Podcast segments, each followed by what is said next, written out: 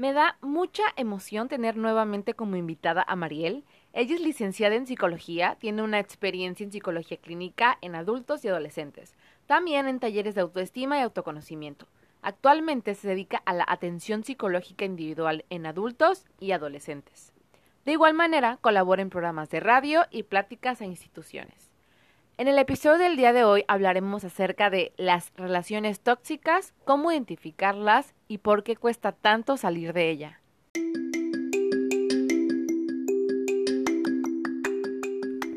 Así somos, una plataforma para dar a conocer la voz de mujeres, amigas, especialistas, mamás, hijas, pero sobre todo mujeres como tú. Invito a alejarte de la compañía que te desgasta emocionalmente. Tomar distancia de las relaciones tóxicas no significa que seas egoísta. Es solamente una acción que protege tu salud emocional. Seguir aferrado a relaciones poco nutritivas es no permitir el ingreso de nuevas personas a tu vida. Bienvenidos y bienvenidas al episodio del día de hoy de Así Somos. Antes de empezar, quiero agradecer a Mariel por estar y aceptar esta invitación nuevamente. Hola Monse, un gusto volver a compartir este espacio de tiempo contigo y también por supuesto con quien nos escucha.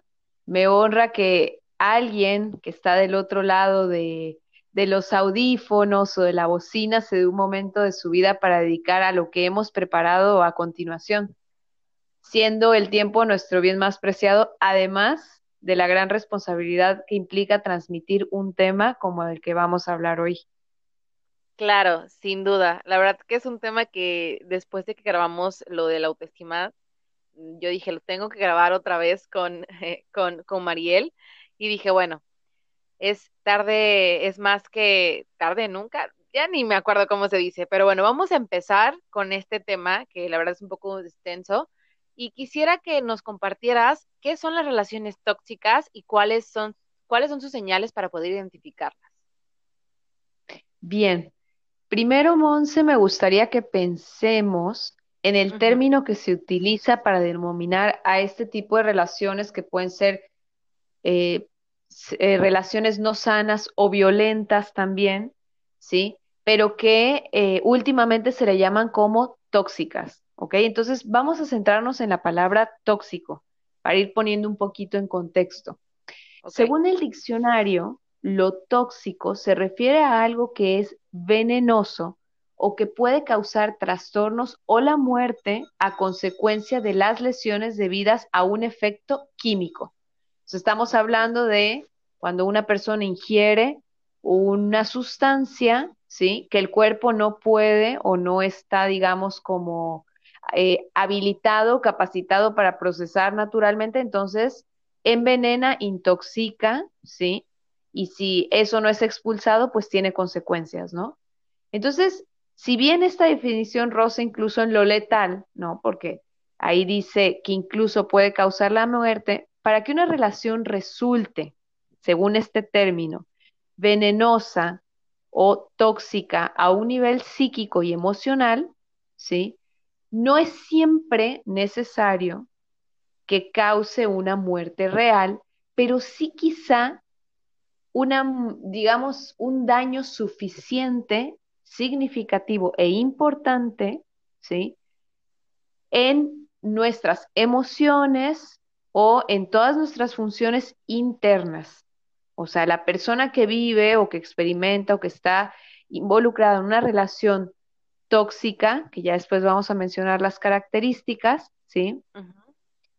Es una persona que eventualmente porque no nos podemos adaptar a algo que nos hace mal, se verá deteriorada en su nivel de vida, en sus emociones, en su tranquilidad.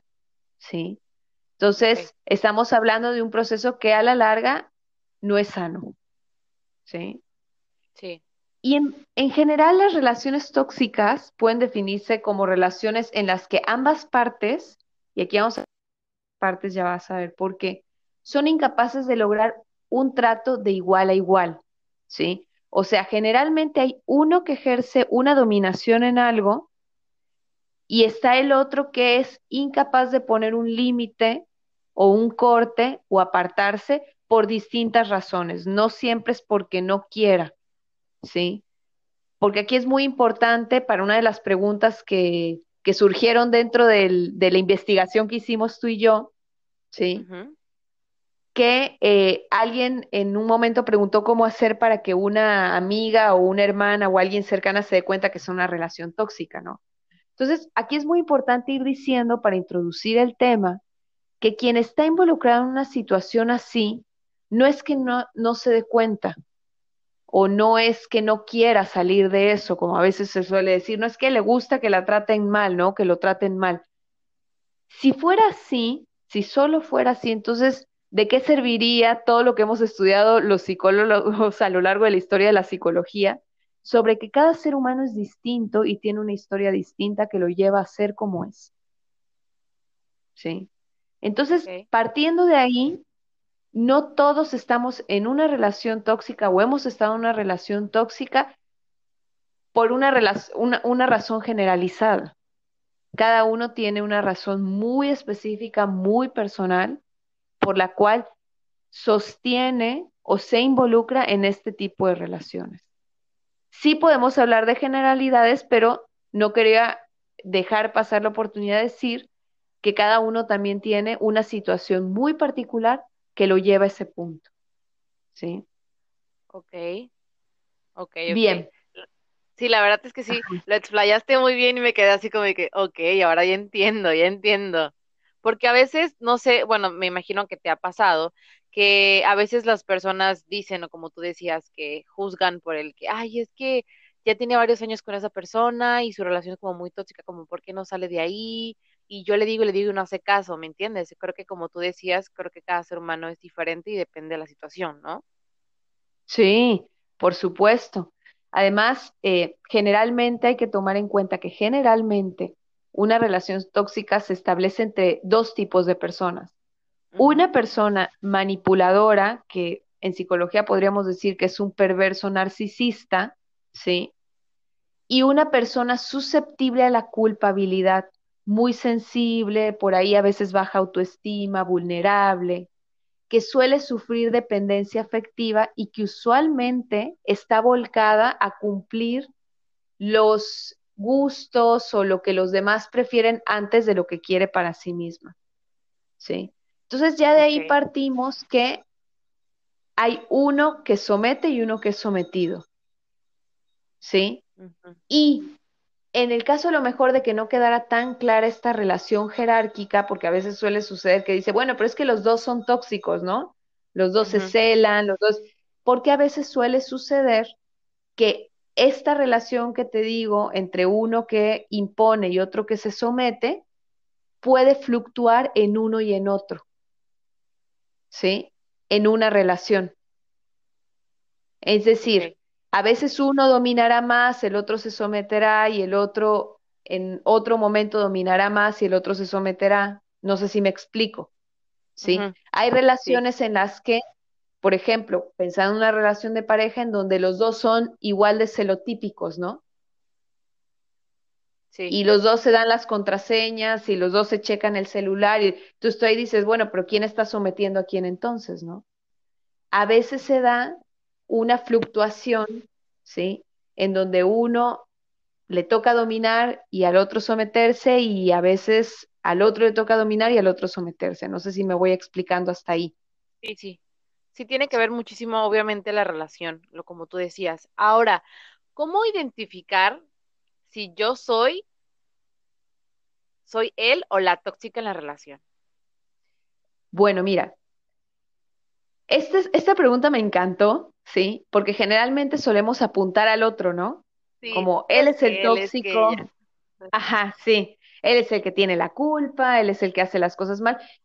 Y pocas veces nos atrevemos a preguntarnos, ¿y yo qué estoy haciendo mal? O, o hay algo que yo estoy haciendo que no esté bien. ¿sí? Para el otro. Vamos a pensar en que si cumples las siguientes características, probablemente estés incurriendo en actitudes poco sanas dentro de tu relación, ¿sí? No sientes empatía por lo que el otro experimenta ¿sí? Dentro de la relación. Por ejemplo, eh, supongamos que es una relación en la que uno de los dos le gusta mucho hacer ejercicio y a eso le hace bien, ¿sí? Pero implica que hacer ejercicio es en un horario donde yo tengo libre para poder ver a esta persona, ¿sí? Entonces la otra persona te dice, para mí es muy importante hacer ejercicio porque me activa en el día, porque estoy más contenta o más contento. Y el otro dice, a mí eso no me importa. O sea, no me importa qué es lo que tú, o sea, te lo estoy diciendo literal, pero a veces no es literal que la otra persona diga, no me importa, ¿no? Que tú hagas esto, ¿sí? Pero da a entender, ¿no? No, yo te quiero aquí a las ocho de la noche porque si no, ya no nos vamos a ver y si no te dejo de hablar y si no, esto no va a funcionar. Entonces el otro va, deja de hacer ejercicio por someterse a lo de la otra persona. Entonces, si soy alguien que exige constantemente, sin tomar en cuenta también las necesidades del otro, estoy incurriendo en una actitud poco sana. ¿Sí? Si estoy pensando más en lo que a mí me beneficia, en lo que yo quiero, sin darme cuenta o sin tomar en cuenta lo que el otro también necesita, entonces estoy incurriendo en una actitud poco sana. Si eh, eh, mis celos me llevan a estar buscando qué es lo que está haciendo esa persona todo el tiempo, a estar dudando constantemente, a que no permito que salga con sus amigos o que se relacione con otras personas porque siento que eh, eso significa que me está engañando, me está poniendo los cuernos, o en el caso de las amistades, me enojo porque tiene otros amigos también y quiero que esta persona sea, que yo sea única amiga para esta persona, ¿sí? Sí, no permito el crecimiento, ¿sí? Por ejemplo, em, por decir, eh, mi amigo o mi pareja va a emprender un negocio, ¿no? Y entonces yo me enojo porque ahora me dedica menos tiempo y le exijo más y eso en detrimento de su negocio, de su proyecto. Claro, que para la otra persona es como importante. Que resulta importante. Y ahí volvemos a la, a la primera característica, ¿no? No empatizo con las necesidades del otro. ¿Sí? Claro. Si le hablo mal, ¿sí? Si lo insulto, si no lo respeto, todo eso es, son actitudes poco sanas para las relaciones y tóxicas también, ¿sí? Porque van envenenando el vínculo, ¿no? De alguna manera. Claro, claro. Y también otra de las preguntas que nos llegó en esta investigación que hicimos, preguntaban que si las relaciones tóxicas son un reflejo de inmadurez emocional. Mira, en general, las personas involucradas en este tipo de relaciones tienen, como dijimos antes, dificultad para reconocer sus errores, tener empatía por el otro, difícilmente se mueven de su posición narcisista, o sea, yo quiero, yo necesito, yo espero, ¿sí? Ese por el lado de la persona que exige, ¿no? En donde no importa lo que el otro sienta y lo único importante es cómo me siento yo. Eso es muy característico en una etapa natural del desarrollo a los cinco años de edad, ¿sí? Cuando el niño o la niña necesitan reafirmar su individualidad y se van reconociendo como individuos, entonces no prestan sus juguetes, son un poquito más egoístas, piden tiempo, no importa si la mamá está cocinando o tiene otra cosa que hacer, ¿sí? O eh, hay cosas que no, no les gusta compartir o quieren que uno juegue lo que ellos quieren. Eso es propio de esa edad y es natural ¿sí? Porque la persona está, el individuo, el pequeño está reafirmando su individualidad, ¿sí? Pero pensando estas características en una persona adulta, entonces me parece que se habla de un signo de inmadurez importante, ¿sí? Y por otro lado, la persona dependiente, ¿no? En, en el caso del otro, que es dependiente afectivo, que necesita que el otro esté, que cumple sus caprichos con tal de que se quede. ¿Sí? Pues el único momento en donde realmente necesitamos de un otro para sobrevivir es cuando somos bebés. ¿no? Cuando realmente necesitamos que alguien nos acerque un biberón para poder comer o que nos prepare la comida cuando somos niños, ¿no? O sea, la dependencia total que sea, digamos, natural, solo es cuando uno se es bebé, ¿sí? O pequeño niño. Si de ahí en fuera, podríamos decir que sí hay un grado de inmadurez. ¿Sí? Si siendo adulto, pues uno incurre este tipo de, de, relaciones, ¿no? Uno no reconoce, no se ve, ¿sí? y evidentemente es una persona, pues, con, con, sobre todo como muy inmadura socialmente, vincularmente. Ajá, creo que esa es la palabra correcta. Inmadurez, sí. Sí, más que nada socialmente. Bueno, ahora eh, esta pregunta, o sea, no fue de las que nos, nos dijeron en la información que buscamos, pero sí fue una pregunta que yo te quise hacer porque justo, justo cuando estaba escribiendo todo esto de, de del programa y etcétera, eh, llegó un familiar a mi casa y estaba hablando con mi mamá y pues de la nada pues yo escuché, ¿no?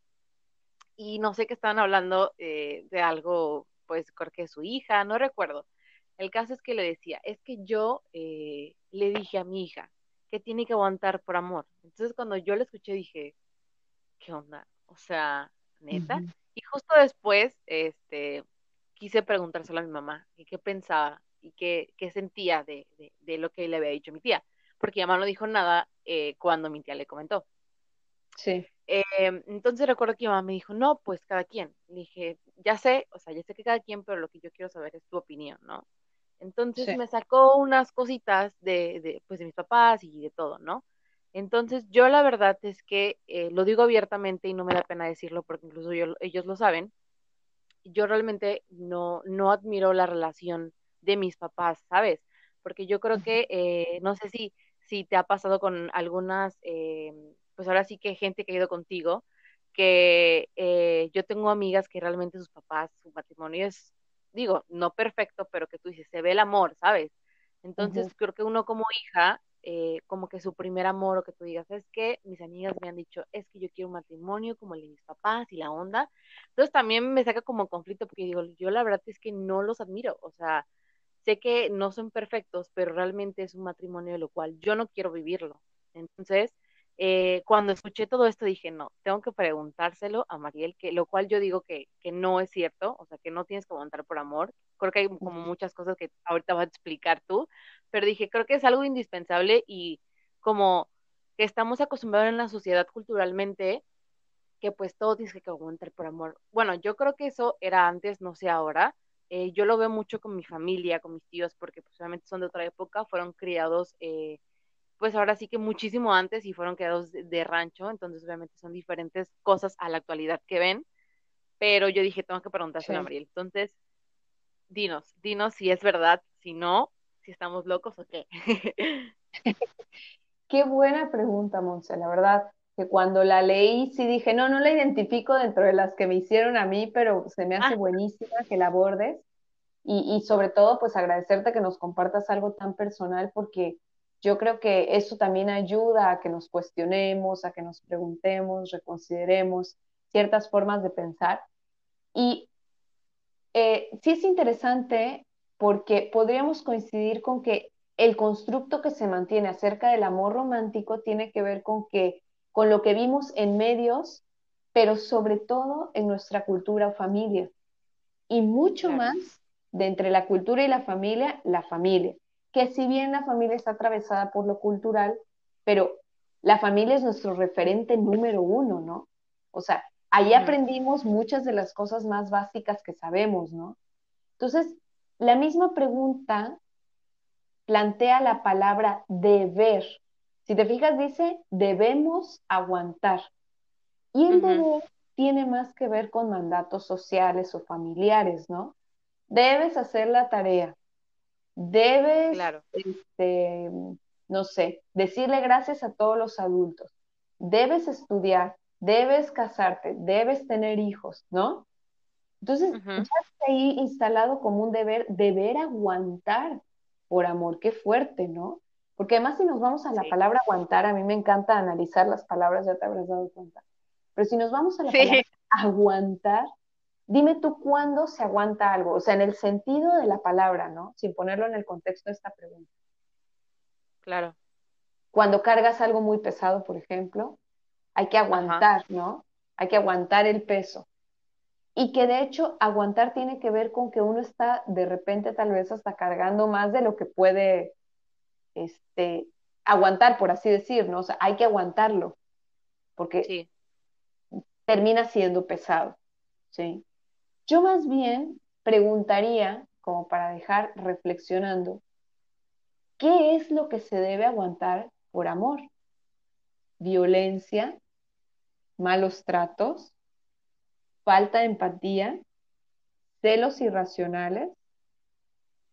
¿Vale la pena un amor así?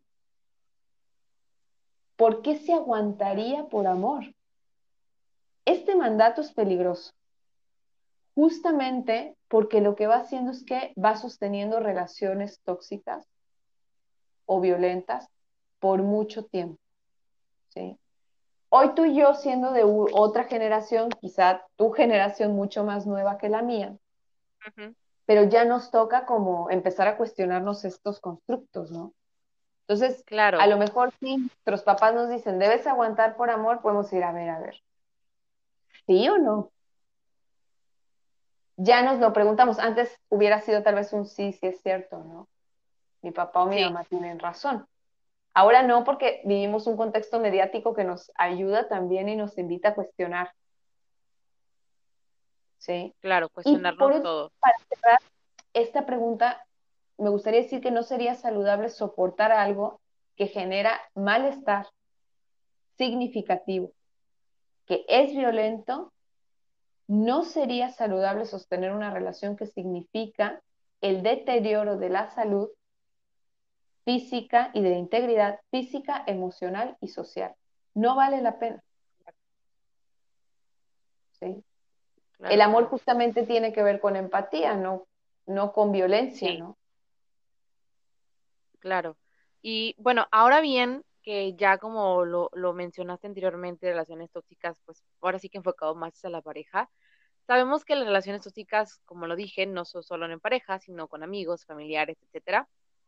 Y ahorita justo hablando de, de que pues somos de diferente generación, eh, yo comparto también otra cosa. Eh, creo que también eh, espero no ser la única que en lo que nos están escuchando que como somos de ambas eh, generaciones, yo con mi familia sí choco demasiado. Entonces, ¿cómo evito que esto me afecte? Porque yo creo que es más, bueno, en mi entorno es más familiar, este, pero sabemos que también pues hay de amigos, ¿no? Entonces, ¿cómo hago para que, no sé si sería correcto el no tomármelo a pecho o que no me afecte o qué poder hacer durante esta situación?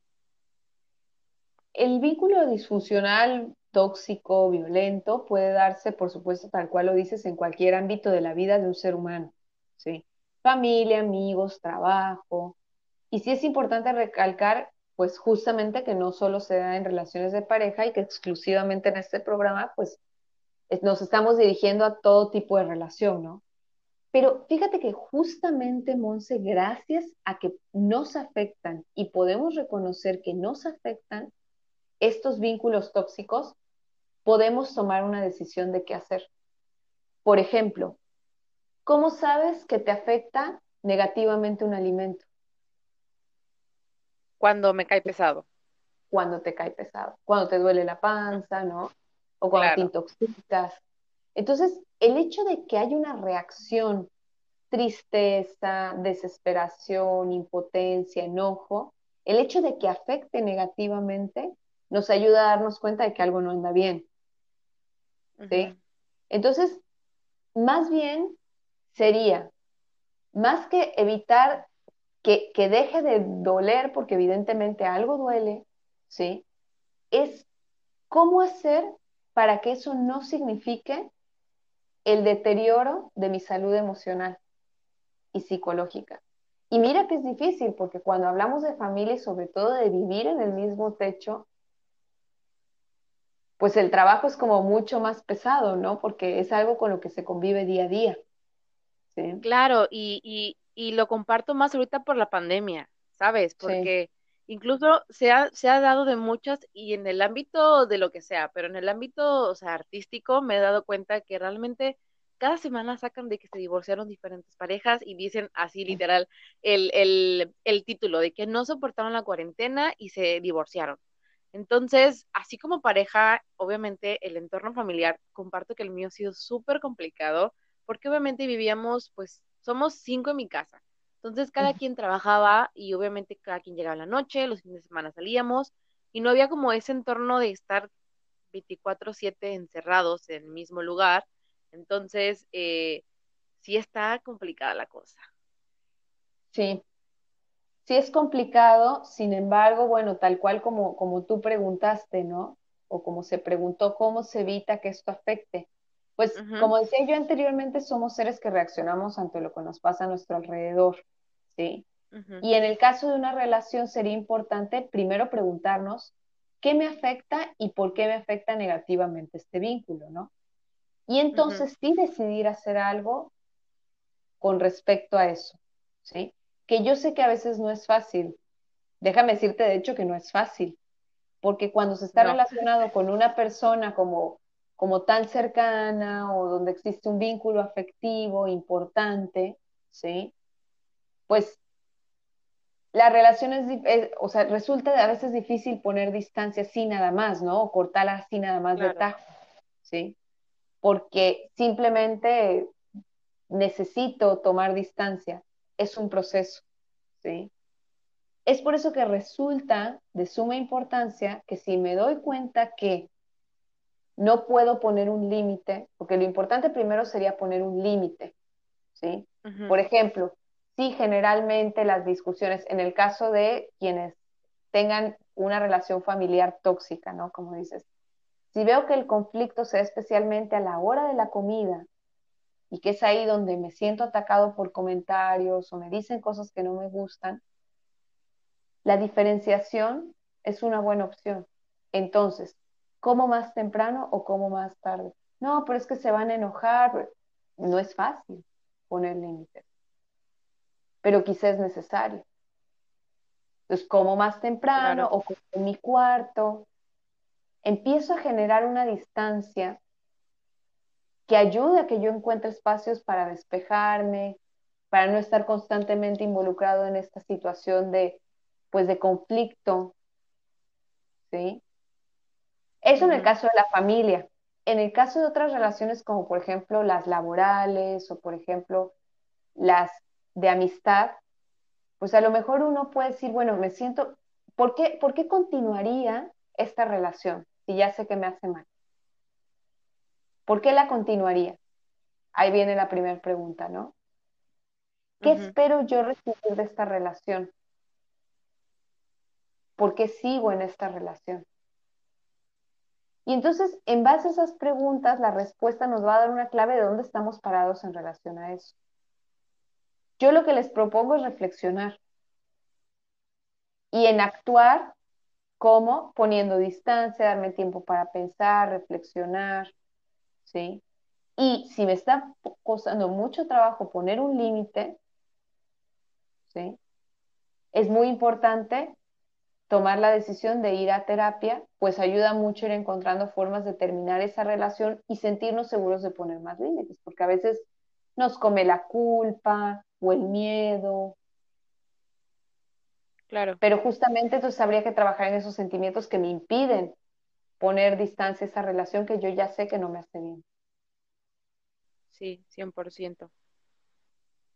Y bueno, ahora que, que, que ya hablamos de, pues, cómo identificarnos y cómo identificar a la persona, tanto relación, amistad, trabajo, etcétera, eh, una de las preguntas que también nos llegó es, ¿cómo es una relación estable y no tóxica? Porque creo que también eh, culturalmente y familiarmente podemos decir que a mí me puede decir mi mamá que esto es sano, pero más sin embargo tú empiezas a crecer y te vas dando cuenta que eso no es nada sano. No sé si me explico, pero como ella la criaron así, ella cree que es algo sano, pero en sí no lo es. No sé si me explico. No, totalmente, totalmente explicado, porque además, em, pues también es cierto que al menos culturalmente, y puedo hablar por, por México o por Latinoamérica, pues tenemos muchos eh, patrones de, de, relación como poco sanos que están bastante naturalizados y que aún se siguen transmitiendo de generación en generación. ¿Sí? Y que recién a lo mejor las eh, perdón, las generaciones más nuevas, pues se van preguntando si realmente es así, ¿no? Sí. Entonces, respondiendo a tu pregunta, ¿sí? Cada uno, o sea, ¿cómo, es una relación sana? Bueno, una relación sana es en la que cada uno asume, en primer lugar, la responsabilidad sobre sí mismo. Claro. La responsabilidad emocional, ¿sí? Y psicológica. Es capaz de reconocer cuando se equivoca e intenta reparar o solucionar. Ok siente un grado de culpa que resulta suficientemente saludable para reconocer cuando alguna acción ha lastimado al otro. Hay un texto muy bonito de un psicoanalista infantil que se llama Winnicott. Su texto se llama eh, Destruir, Destrucción, Culpa y Construcción. Así. Y él habla de cuando los niños, por ejemplo, eh, se portan grosero con algún compañerito, ¿no? Entonces, das cuenta, no sé, lo patean o lo muerden. Entonces llega un adulto que les dice, eso no se hace porque a tu amiguito le duele. Y ve llorar al amigo. Entonces, primero tuvo un acto destructivo, ¿no? Mordió al amiguito. Vino un adulto que le hizo ver su error. Y entonces él siente culpa porque como siente afecto por ese amigo, no le gusta verlo mal siente culpa y entonces repara. ¿Repara cómo? Yendo a pedirle disculpas o no volviéndolo a hacer. ¿Sí? Entonces, ese aprendizaje es muy importante porque la culpa, si bien la hemos tachado como un sentimiento eh, negativo o malo, en realidad sí tiene una función en una justa medida. Porque la culpa nos ayuda a reconocer cuando pudimos, llegamos a lastimar al otro. ¿sí? Entonces, se siente un grado de culpa que resulta suficientemente saludable para reconocer cuando alguna acción ha lastimado al otro.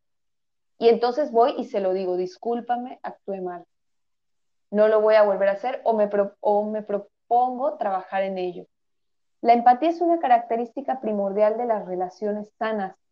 Cuando se es capaz de comprender cómo se siente el otro, validar sus sentimientos, entender que no es igual a uno, que no siempre va a ser como yo quiero, que a veces tengo que ceder, o que a veces el otro también tiene que ceder para que nosotros podamos hacer lo que nos gusta, lo que, nos, lo que disfrutamos, ¿sí? Otra, otra característica de las relaciones sanas pues son las que abren canales de comunicación, ¿sí?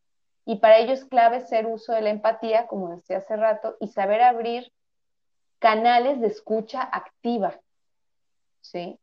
cómo te sientes, cómo te hizo sentir esto, o oye, me hizo sentir mal que el otro día eh, te portaste grosero conmigo, y entonces una relación sana, una relación sana el otro diría, discúlpame, no me di cuenta, o venía molesto, o descargué la preocupación que traía el trabajo, no lo vuelvo a hacer, ¿sí? No siempre será fácil la comunicación, o sea, de hecho, eh, hay que prepararnos para saber comunicar mejor, pero es necesario mantener una capacidad de entendimiento de la otra persona siempre o casi siempre. Así pues hay que comprender sus puntos de vista y por qué hace lo que hace. Hemos de ser flexibles y tolerantes, pese a veces no estar de acuerdo. ¿sí? Al final en una relación los dos estamos en el mismo bando y tenemos un fin en común. Sería lo sano, ¿no? Claro, ambos están en el mismo barco, se podría decir. Así es, yendo supuestamente hacia la misma dirección. Claro. Eh, creo que también es indispensable lo que tú dices, porque pasó, bueno, la última relación que tuve, salí con un chavo durante casi y todo iba bien, e incluso em, como por dos, tres semanas, por cuestiones del de de su trabajo y bueno, estábamos un poco peleados y recuerdo que yo salí a una fiesta y subí una foto con un amigo y bueno, ya sabes, me la armó de onda, me la armó de pedo y después nos vimos y recuerdo que él me empezó a, decir que el por qué yo había subido una foto con él. Dije, no, pues es que es un amigo del trabajo. Y ahorita que tú dijiste la comunicación y esto demás, recuerdo que yo, él me dijo, es que no lo conozco. Y dije, es que ni siquiera conoces muchas cosas de mí, porque ni siquiera te has dado el tiempo o la necesidad de preguntarme cosas mías. Y cuando yo te quiero preguntar algo tuyo y saber más de ti, pues o me vades o me cambias la conversación, entonces como que no hay una comunicación. Eh, para no hacerte el cuento largo, discutimos y al final él dijo, ¿sabes qué? Creo que no vamos a llegar a nada bueno, este, ambos tenemos un carácter como un poco fuerte y tenemos muchas diferencias y realmente no para nada bien y este y pues creo que mejor como amigos cada quien por su lado. Es que después me enteré muchas cosas y que dije wow la verdad es que agradezco infinitamente que de él haya salido eh, porque yo al principio como que dije no a lo mejor y, es que no quiere como que tener una relación conmigo pero después de muchos meses empiezas a, a entender y de que no o sea agradezco el que no haya funcionado porque pues no íbamos a funcionar y iba a ser una relación muy tóxica como tú decías. Entonces, también tiene que ver eh, como darte cuenta, yo creo, eso es un, es un consejo personal, de, de darte cuenta de que qué tanto puedes compartir con la otra persona o si crees que realmente a la otra persona no le interesa mucho lo que tú hagas. Ah, y recuerdo perfectamente que yo le hablaba que a mí me apasionaba demasiado. Y cuando yo le dije que yo fui a, ese viaje, que tanto había querido y tanto había ahorrado, él me lo tomó, pero así super X. Y después de, que platicamos en unos meses, me empezó a las cuales cuando estábamos saliendo jamás me preguntó. Entonces te empiezas a pensar de que tal vez si hubieses, si me hubieses preguntado todo esto cuando saliéramos hubiese funcionado, ¿no? Pero como dice la frase, lo hubiera no existe. Y yo soy 100%, 100 creyente de que todo pasa para algo. Entonces, eh, creo que también como darnos cuenta de esas emergencias o de esos puntitos rojos que dices, y aparte, bueno, yo también, soy de las que cuando no me siento a gusto algo, yo decía, no, se va a dar, no va a funcionar, y dicho y hecho, no funcionó. Entonces, eso, eso sí es algo muy, muy personal, pero creo que sí puede ayudarlos y, puede que estén pasando por algo o que se hayan dado cuenta este, en alguna relación. Como muy personal, eh, la experiencia. Ahora, eh, ¿Cómo puedo ayudar si mi amiga, mi mamá o mi hermana en una relación tóxica?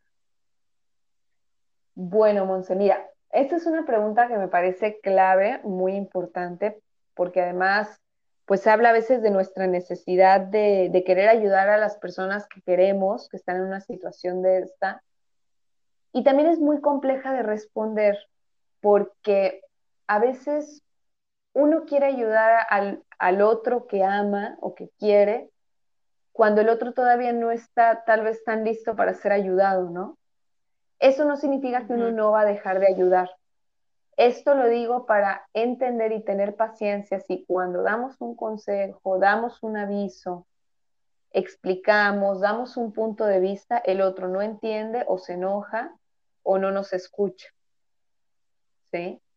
Es muy complicado em, de repente ponernos en esta posición responsable de, hacerle dar cuenta al otro que se encuentra en una situación eh, de relación tóxica, ¿sí? Porque pueden pasar dos cosas. O el otro dice, sí es cierto, tienes razón, sí necesito ayuda, o sabes qué, no te metas. Porque la dinámica del otro puede ser como, puede estar tan involucrado y metido en esa dinámica que a veces no es capaz de ver lo que le está pasando. ¿sí? Por eso yo siempre he dicho, no es lo mismo el paciente que llega a consulta psicológica porque viene obligado por alguien más que aquel que lo hace por su propio pie. El que lo hace por su propio pie viene con, con la idea de realmente cambiar algo, de que algo no anda bien, y el otro, en algún caso excepcional, se dará cuenta que tal vez sí es cierto que necesitaba venir a terapia. Pero en general no, no, no continúan las sesiones, se van, porque ellos no están dispuestos todavía a ayudarse. ¿Sí? Entonces, ¿cómo puedo hacer? Efectivamente, si decido comunicar, que me parecería importante entender, que a veces el otro no va a tener la reacción o la respuesta que esperamos y que incluso en algunos casos se va a alejar. No sé si habrás tenido alguna amiga que le hayas dicho alguna vez, oye, mira, el chico con el que estás no te está tratando bien, no sé qué, y acto seguido la amiga se aleja de ti. Sí. Sí. Bueno, tú intentaste ayudar, le dijiste, pero ella no estaba lista para escuchar eso y decidió tomar distancia de ti en vez de tomar distancia del novio. ¿no? Estar pendientes, siempre pendientes, porque si vemos que mi amigo, mi amiga está en una situación de violencia y de peligro, entonces sí hay que actuar. Claro. Sí. Como que estar al pendiente de, bueno, está bien que, pues, como tú decías, si la otra persona no quiere recibir esa ayuda aún, no está listo para recibirlo, pero pues estar como, sabes, como en alerta por situación. Sí, exactamente. Porque a lo mejor, si entonces empiezo a ver que mi amigo mi amiga viene con moretones, ¿no? O, o, de repente ya corta todos los lazos sociales, o ya no sale, o lo vemos como muy sometido, pues a lo mejor sí hay que tomar cierta acción con la responsabilidad que eso implica, ¿no? Claro. Que puede ser o no me haga caso, no lo puedo ayudar suficientemente porque no está en posición de ser ayudado. Entonces, hablar es un punto importante, ¿no? No quedarnos callados quizá y comunicar lo que estamos viendo, lo que estamos percibiendo. Preguntar. Es muy importante también preguntar, oye, ¿cómo te sientes en tu relación? ¿Cómo te tratan? Oye, ¿y no te has dado cuenta que últimamente tu amiga se porta un poco grosera contigo? ¿Cómo te sientes con eso? ¿Será que está bien? Entonces, tal vez volviendo al punto inicial de la pregunta, lo primero sería preguntar, oye, ¿cómo te sientes? ¿Cómo va tu relación? Exacto. Y entonces luego decir, mira, yo he observado esto, ¿no? Y bueno, ya como responde la otra persona, pues ya no nos corresponde a nosotros, ¿no? Claro, pero pues obviamente que la otra persona sepa que pues estás al pendiente por cualquier cosa, ¿no? Exactamente, sí. Así es. Y bueno, Mariel, ahora por último, eh, son las dos preguntas que siempre les hago a mis invitadas, que bueno, ya te las hice anteriormente, este, pero pues frases hay infinitas y mujeres hay infinitas, entonces, ¿qué frase nos compartirías eh, con la cual te identificas o con la cual te han marcado? Mira, hay una frase, estaba pensando como una frase que me gustara, que se relacionara un poco con el tema de las relaciones, y hay una de Mario de Benedetti que se me hace muy, muy bonita, que dice así, de eso se trata, de coincidir con gente que te haga ver cosas que tú no ves, que te enseñe a mirar con otros ojos. Sí, 100% esa frase, la verdad. Y queda mucho con el tema.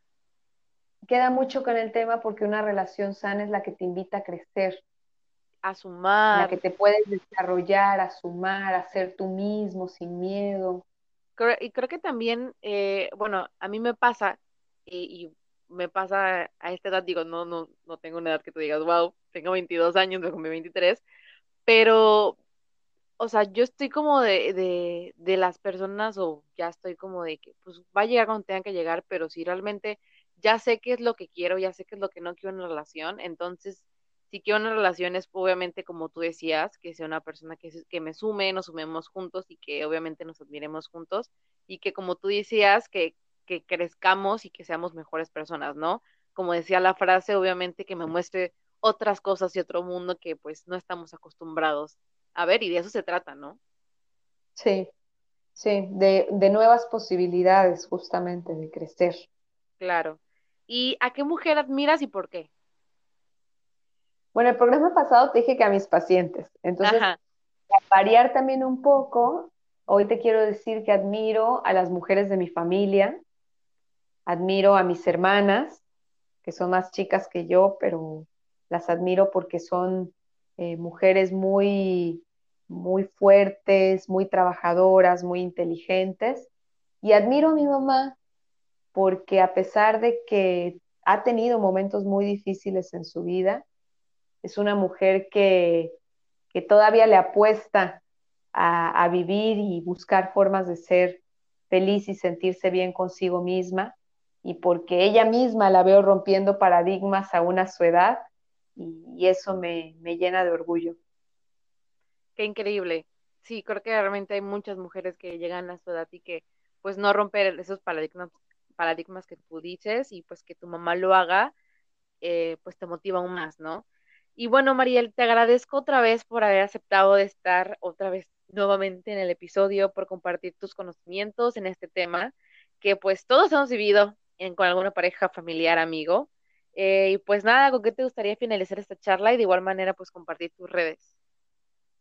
Claro que sí, Monse, pues primero agradeciéndote a ti por el espacio y de hecho también extender un poco la pregunta diciéndote que pues también admiro lo que haces, te sigo en redes y me parece increíble todo lo que vas trabajando, así que te, te animo a que lo sigas haciendo para que llegues a más personas porque se necesita más contenido más propositivo, de reflexión, de, ponernos a pensar, de romper paradigmas para tantas mujeres que estamos también en esa lucha, ¿no?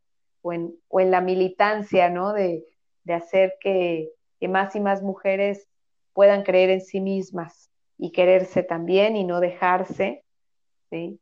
Y bueno, también decir que el espacio de terapia es otro espacio de crecimiento, es otro espacio de, una relación con un otro que si bien eh, terapeuta, paciente, pero al final es una relación sana, que invita al crecimiento y que invita a la comprensión de uno mismo y a la resignificación de la historia de vida.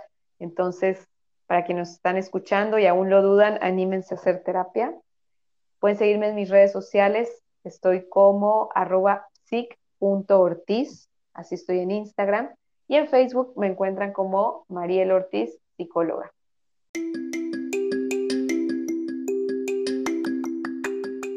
Esperemos que les haya gustado este episodio tanto como nosotras. Te esperamos el próximo viernes con otro episodio nuevo. No olvides seguirnos en nuestras redes sociales. Estamos en Facebook como Así Somos Podcast y en Instagram como Así Somos Pod. Bye, besos.